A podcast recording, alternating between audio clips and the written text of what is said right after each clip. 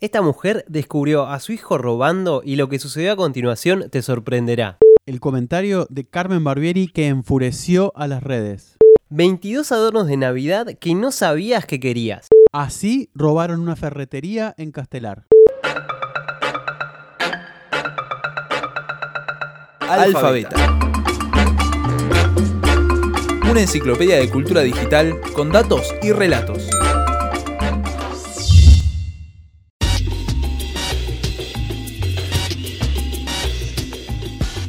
Comenzamos otro episodio de Alfa Beta Podcast, una enciclopedia de cultura digital con datos y relatos. Pero ¿por qué arrancamos leyendo titulares, Andrés? Bueno, Gastón, estamos leyendo titulares que fueron pensados específicamente para que los internautas le den clic. Porque justamente el alfabeta del día de hoy es con C de clics. Y estos titulares que nosotros leímos entrarían en lo que se llama clickbaiting. Es una, tendencia, digamos, una, ahora pasó un poco de moda, pero fue durante muchos años la forma en la que en Internet, sobre todo los medios online, nos pidieron, no sé si que los leamos, pero sí que hagamos clic. Así es, a pesar de ahora estar en una época más del touch, del tap, digamos, el clic durante mucho tiempo fue el que guiaba eh, ya desde la lógica de los banners, este atraer al, al usuario y que es una acción muy simple pero muy significativa. Sí, porque cuando haces clics, por eso decíamos, ¿no? Eh, toda Internet o todos los contenidos de Internet se constituyen y se arman pensando en que el usuario les dé clic. Es decir, los sitios web también se diseñan de determinada manera para que mientras navegamos eh, estamos todo el tiempo atraídos por contenidos a los que darles clic significa básicamente prestarles atención y justamente por eso el periodismo online se, digamos, gran parte del periodismo online, no sé si todo, comenzó a redactar y a contar historias prestando mucha atención a lo que eh, al click, digamos, y al clickbaiting como, como defecto de alguna forma. Así es, y hablando un poco de esta nueva forma de contar historias y atraer a los lectores, vamos a escuchar un fragmento de el programa de Fantino donde Martín Caparrós decía lo siguiente gente salía y el jefe de redacción decía, bueno, hoy se vendió más, se vendió menos, quizás fue la nota en la página 28, quizás fue la tapa que me equivoqué, o no sé qué, o no sé cuánto, pero nunca podía saber realmente este, cuánto vendía cada nota. ya hasta ahora en las .com ya lo miden. Y ahora las .com tienen segundo a segundo cuántos clics tiene cada nota. Entonces, a las .com, que son la forma más habitual del periodismo escrito en este momento, les da todo el tiempo la tentación del rating, de publicar más de esas cosas que tienen muchos clics. Y la mayor parte de las veces las cosas que tienen muchos clics son una catástrofe, digo, son cosas muy menores, muy bobas. Este... Me quedo con esa última parte que decía Martín Caparrós en Animales Sueltos, que decía esto de las notas muy bobas. En general, cuando vemos estos rankings de las más leídas o incluso hoy en día las redacciones digitales se guían por pantallas que todo el tiempo te están dando, como decía él, el rating de cuál es la nota más leída y justamente no siempre es la más interesante o, la más eh, con más contenido, ¿no? No, de hecho nosotros arrancamos un ejemplo que es el del comentario de Carmen Barbieri, porque también, digamos, los, los medios o los portales más cholulos eh, arman mucho titulares eh, en esta forma de clickbaiting, que no es lo importante, pero digamos vos estás scrolleando el teléfono en tu red social, estás distraído y eh, te, genera, te, pica ahí, digamos, una curiosidad. mucho pasa con los comentarios, digamos, con las guerritas de los famosos, como esto de Carmen Barbieri, pero también pasa mucho con, con los videos, ¿no? Como así fue tal cosa, así fue tal otra. Así que bueno, de alguna manera puede ser definido el clickbaiting como el sensacionalismo de la era digital, ¿no?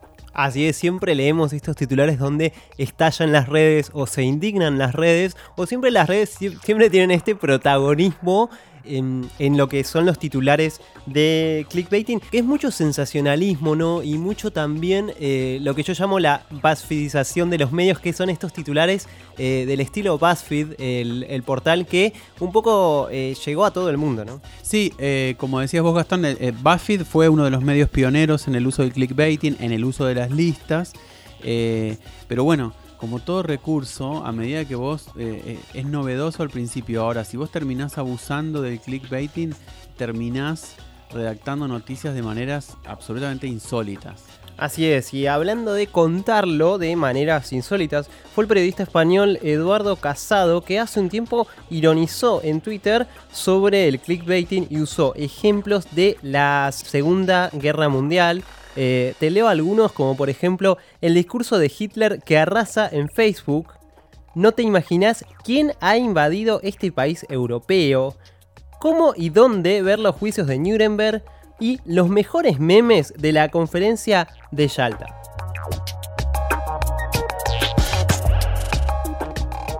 Y si hay una frase que resume el espíritu del clickbaiting es lo que sucedió a continuación te sorprenderá. Sí, esa es la, frase clickbaitera, con perdón de la palabra, por excelencia. Pero digamos una, una cuestión, digamos, ¿no? Esto del clickbaiting también nos lleva a, un tema que es necesario, digamos, poner sobre la mesa. La verdad es que los medios viven de los clics y en especial de los clics que hacen los usuarios desde los timelines, desde los timelines de sus redes. Entonces, ¿por qué traigo este tema? Porque más allá de que nos podamos burlar o esto del periodista español que era muy ingenioso, la verdad es que hay una lógica económica detrás del clic, porque si yo soy editor de un medio y no logro, no logro llevar tráfico a mi sitio web, al final eh, estoy trabajando para Facebook o para Twitter o para la red social que sea.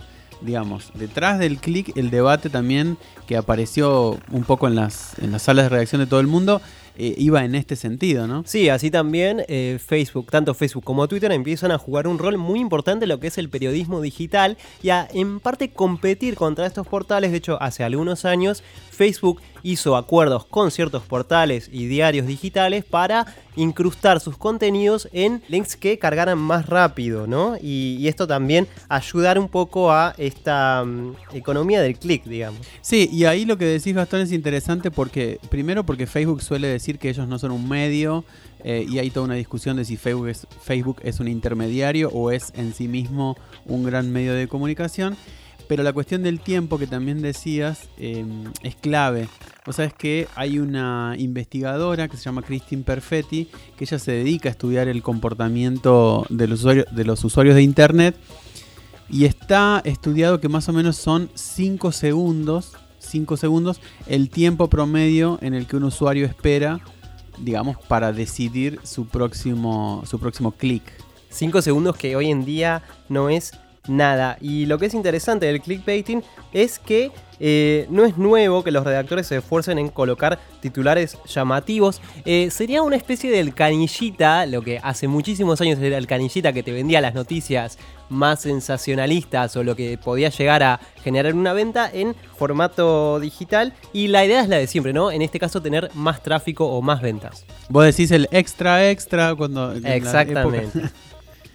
Sí, vos sabés que, bueno, es un poco lo que decía Caparrós en el sentido de que antes los editores podían sospechar que una noticia era, era muy leída o no, pero no tenían forma de confirmarlo.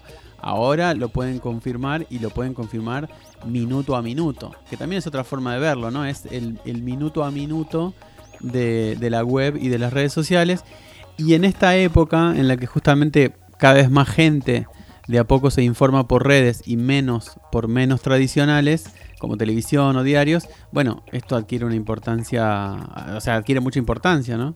Así es, también eh, hablamos un poco de, este, de esta convergencia en la que vivimos todos. Y no hay que pasar por alto otra cuestión, porque en nuestro primer episodio con A de algoritmo hablamos de que hacer clic es lo que nos va a determinar muchas cosas. Nuestro clic es nuestra huella digital que el algoritmo va a usar para darnos publicidad personalizada o para que nos hagamos amigos de alguien en particular en Facebook, en personas que quizás conozcas o incluso sugerirnos a quién seguir. Sí, sí, ahí, ahí podemos establecer claramente una relación, digamos, entre el clic y lo que el algoritmo va recogiendo, digamos, de nuestra, de nuestra conducta online. Em, volviendo un poco al, tema de clickbaiting, Gastón, y esto lo digo también para la gente que es muy purista del idioma, eh, hay un equivalente en español, yo me tomé el trabajo de buscarlo, pero nada, es como esas cosas en español que nunca nos suenan bien, es ciberanzuelo o anzuelo de clics y bueno, nada. Eh, Sí, esas cosas que la RAE intenta imponer y nunca lo logra. o por lo menos no nos, no nos terminamos de familiarizar.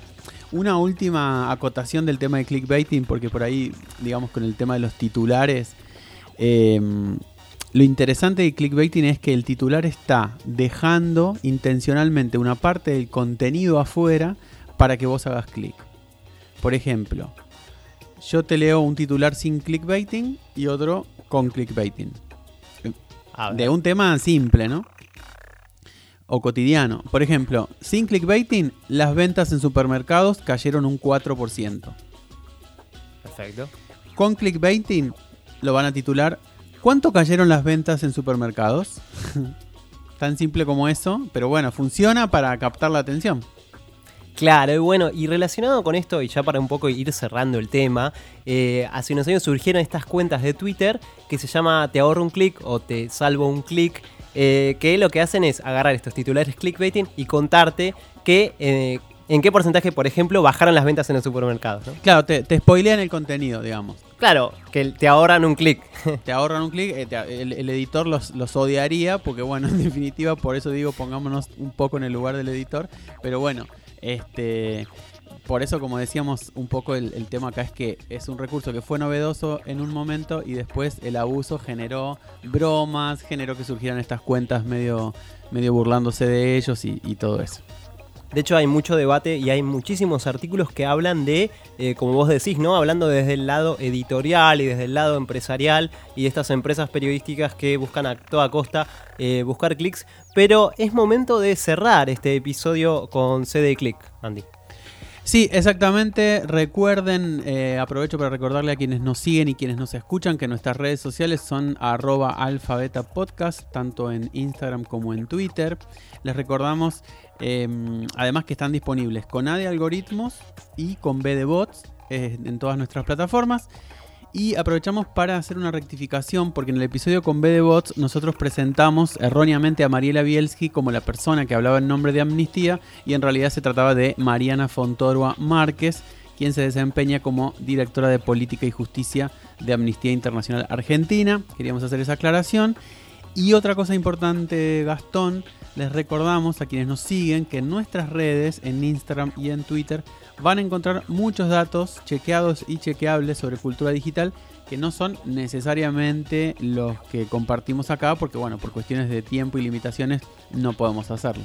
Así es, complementan un poco lo que es el podcast y les sugiero que nos visiten, repito, tanto en Twitter como en Instagram, arroba alfa beta podcast. Por mi parte me despido, hasta el próximo episodio. Soy Gastón Marí y me acompañó Andrés Basigalupo.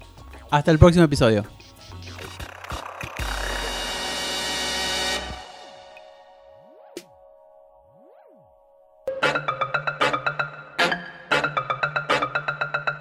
Alfabeta. Una enciclopedia de cultura digital con datos y relatos. Este es un podcast grabado en el estudio de Radio La Otra. Graba también el tuyo. Escribinos a info@radiolaotra.com.ar. La Otra, productora de contenidos. www.radiolaotra.com.ar